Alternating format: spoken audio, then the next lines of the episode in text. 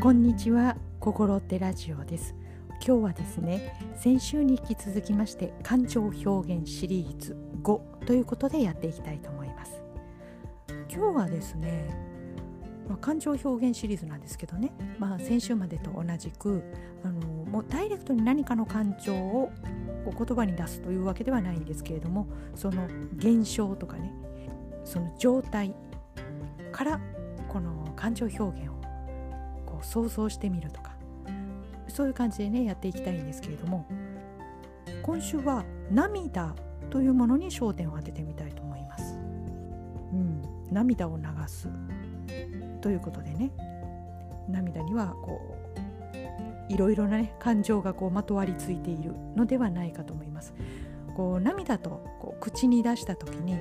あのパッとの周辺にね思い出すこといろいろあると思うんですけれども例えばあの涙を流すのはとても恥ずかしいとかねなかなか流せないなとかね。で私はねあの涙が出るとあの涙が恥ずかしいとかは思わないんですけどねなぜか。ただねあの涙を流すとあの頭が痛くなるんですよね。だからあのまあ結構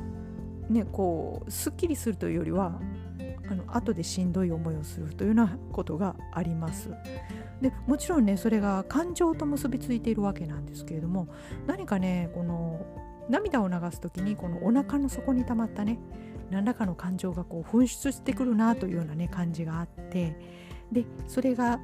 うんなんとなくこうできらないぞと思った時にね、うん、頭の痛さがこう残ってしまうようなねそういった感覚が私にはあるんですよ。まあ、あの皆さんもねあのそれぞれ涙に関する思い入れ感情などがあると思いますけれどもね。そういった感じで、えー、今日はお送りしていきたいと思います。もちろんねあの感情表現シリーズということであの絵本「ジュエルコ物語」発売記念ということで始めましたのでねあの絵本に沿って少しお話ししながらやっていきたいと思います。そしてねあの最後には少しお知らせがあります。あのもう急遽なんですけれどもあの本日9月9日金曜日ですね。あの夜 YouTube のリアル対談を配信することになりましてね。それについてお知らせまたあの最後にねお知らせをしていきたいと思いますので是非最後まで楽しんで聞いていただければと思います。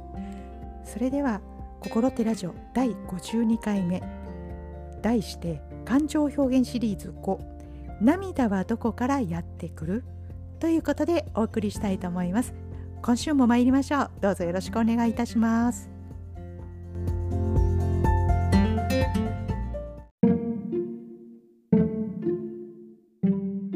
心ってラジオ。はい。それでは今日のテーマ感情表現シリーズ5涙はどこからやってくる？ということで始めていきたいと思いますそれでは今回もねあの8月15日に発売したばかりの絵本「ジュエルコ物語」の1シーンからあのこれを撮っています。でそこからねこの少し想像を広げてお話をしていきたいと思います。でそのシーンをね少し読ませていただければと思います。タクのピカピカな瞳を見ていると涙があふれてきました。硬くなった心から一りぼっちの寂しさからあんなに探したのに何も見つけられなかった絶望から後から後から涙が流れましたこんな自分を嫌っていた嫌い嫌い自分が大嫌い。嫌い嫌い大嫌い。何一つはっきりしない自分が嫌い。はいありがとうございます。これは絵本ジュエル小物語のあの最大の見せ場であります。最大の見せ場と先週も言ったんですけどね。あの絵本の生みの親なので見せ場が多すぎる。もう何卒ご容赦ください。これもねあの人気のシーンなんですけれどもね。とてもこの色とりどりの涙が、まあ、人によってね、表現様々なんですけれども空から降ってくる。流れている。というようなねそういったシーンなんですね。あのとても綺麗なねあのブルーと言いましょうかね紫と言いましょうか。でもねあのピンクも入っていてなんてこう色とりどりな涙なんだろうって。でもねちょっとこの切ない風味がこうね醸し出されているような美しい絵なんですけれどもね。このシーンのところであの今回のテーマをお送りしたいと思います。そして少し余談になるんですけどね。実はねあのここ最近子猫を飼い始めてですね。何の話っていうことなんですけどね。この保護猫。をねこう引き取った形であの子猫今ね5ヶ月ぐらいなんですけどねでねあの性格的にねあのとてもあのビビリンチョ ビビリンチョというね言葉で表現してるんですけどとてもね怖がりさんなんですよね。で保護主さんから保護された方からねで一旦預かりさんの手を経てその怖がりさんをねまああの人に飼育されなくてはいけないのであの人慣れ訓練をねもうかなりしていただいてであの私の元に来てで飼育が可能な状態になってるんですけどね。でもただあのまあ慣れない私たちの元に来たのでまああのビビリンチョ再燃ですね。このね今隣あのゲージがあってねそこで今ねいるんですけどね。もうねあのビビリンチョですね。私が寄るとねあのすごすごすごすごとね後ろにこう 引っ込むんですけどね。怖くて仕方ないということでね。でねあの小さい体にねこの大いなるこのストレスを抱えてねまあこうなんてこのね何て言うんですかね。かわいそうっていうとちょっと違うんですけどね。こう愛しさと可愛らしさかわいそうっていうのがねこうないまぜになったような本当にねちょっとこうこの子の生まれた星ねそういうところでそういう運命になったということでねこの我が家とこの交差したここということでね何かねこのちょっと運命的なものを感じずにはいられませんけどねそこでやっぱりねあのこの感情が動くわけなんですよねその猫ちゃん見てもね。そう。で先ほどあねお話を戻しますよね。で先ほどね読ませていただいたページで涙のことが出ていました、まあ、でもね前後の文脈が必要なので前後合わせて一つのシーンを読んだわけなんですけれどもこの涙というものがね何かあのどこかからやってきたというような表現になっているんですよね。で涙というものは、まあ、ただ流れるものということなんですけれどもこれもねあの自分では自覚なかったんですけれども改めてこのねこの音声配信しようと思って読み直した時にあ涙というのはどこかからやってくるというようなね認識を自分でしてるんだなとね改めて思ったわけなんですよ。そうだから自分の中に何かこの涙の元みたいなのがあるから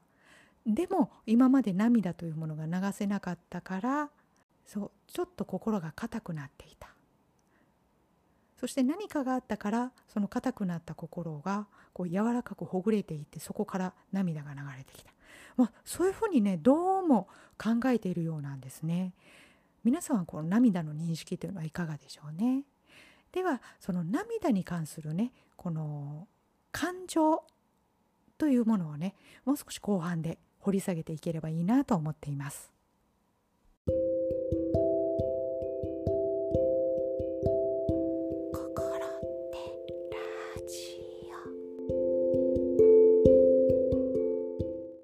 はい、それでは後半テーマを続けていきたいと思います。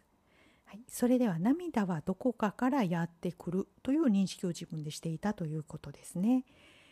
で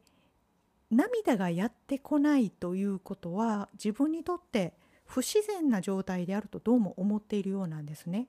だからあの涙というものがいつもどこかにこうどういうんでしょうね。溜まっている状態と言いましょうかね。この涙が流れるこの源泉泉のようなものがあるということですね。だからねこのいわゆるよく言われるようなね涙がこう恥ずかしいものとかね。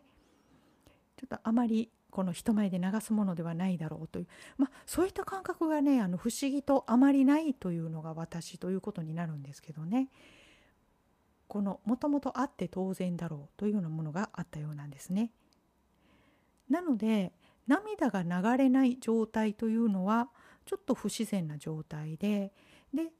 あの読ませていただいたようにね心が硬くなっているから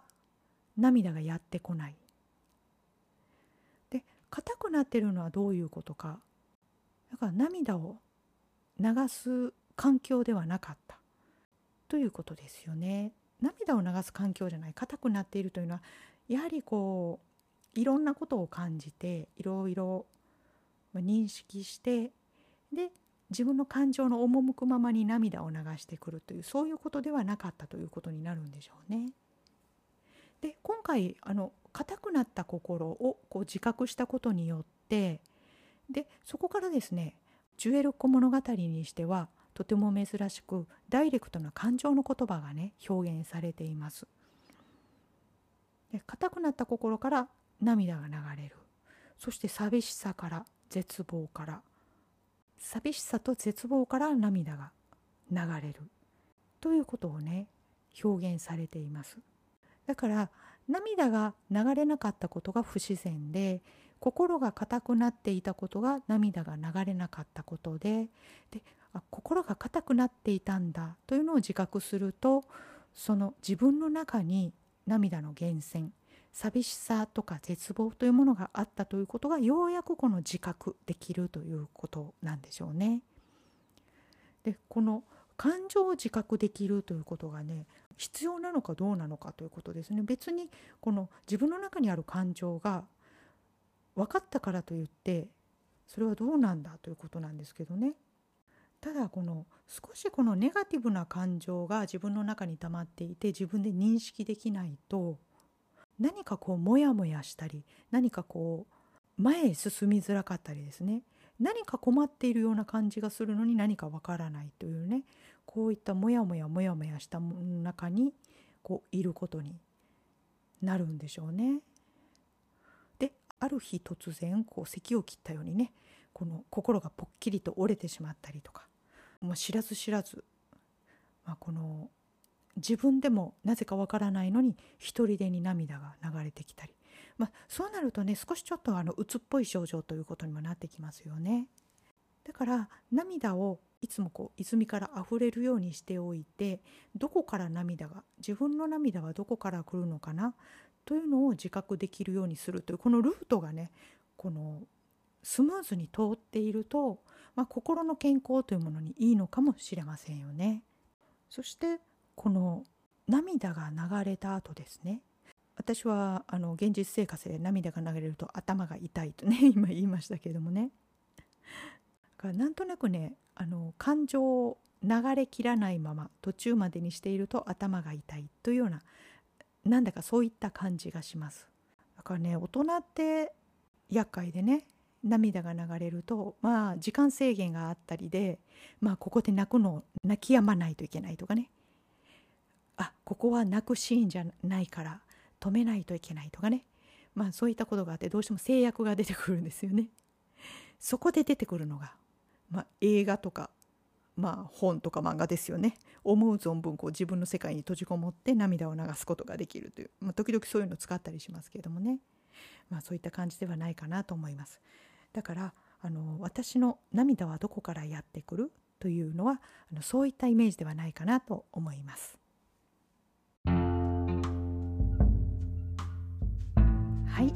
心ってラジオ」第52回目感情表現シリーズ5涙はどこからやってくる？ということでお送りいたしました。いかがでしたでしょうか？で実はですね感情表現シリーズは今回が最終回となります。いきなりですよね。まああの5回ぐらいがちょうどいいのではないかなと思いましてできましたらねジュエル小物語をもう少し味わっていただきたいので是非、まあ、ウェブあの主要書店などでお買い求めいただければというあのそういったオチになりますけどね。もしご興味ありましたら是非手に取っていただければと思います。ではですね最初申し上げました告知なんですけれどもね。もういきなりですが本日9月9日金曜日夜8時ですね。20時から21時まであの YouTube であの先輩カウンセラーとあのリアル対談をすることになりましてもともとね「ジュエルコ物語」を発売した記念として、まあ、あの告知も含めてあの何かこう宣伝っぽいことしてあげるよということであのもうねそんなありがたいお話をいただいたわけなんですけれどもでもあのカウンセラーの先輩後輩なのでねせっかくだからまああのちょっとそういったねこうぶっちゃけ対談のようなものをしてみたらいいんじゃないかということでねあの話をしていたんですよ。でねこのあのヤスミンさんというねあの先輩カウンセラーなんですけれどもあのお仕事的にはねさまざ、まなことされてるんですけれどもあのカウンセラーたちの教育をやっている方なんですよねだから私私たちみたいな感じですよね。なので私たちの自己研鑽をこのサポートしてくださる立場なんですけれども、まあ、あのカウンセラーの手法というよりはですねあの、まあ、人生の目的ですね、まあ、あのカウンセラーとして生きるということは、まあ、人生の目的とこう、ね、一緒に沿っている感じになるのでこの時々ね目的とかね意図とかをね見失いそうになるわけなんですよ。で特にカウンセラーがねあの国家資格とかが絡んでいたりするので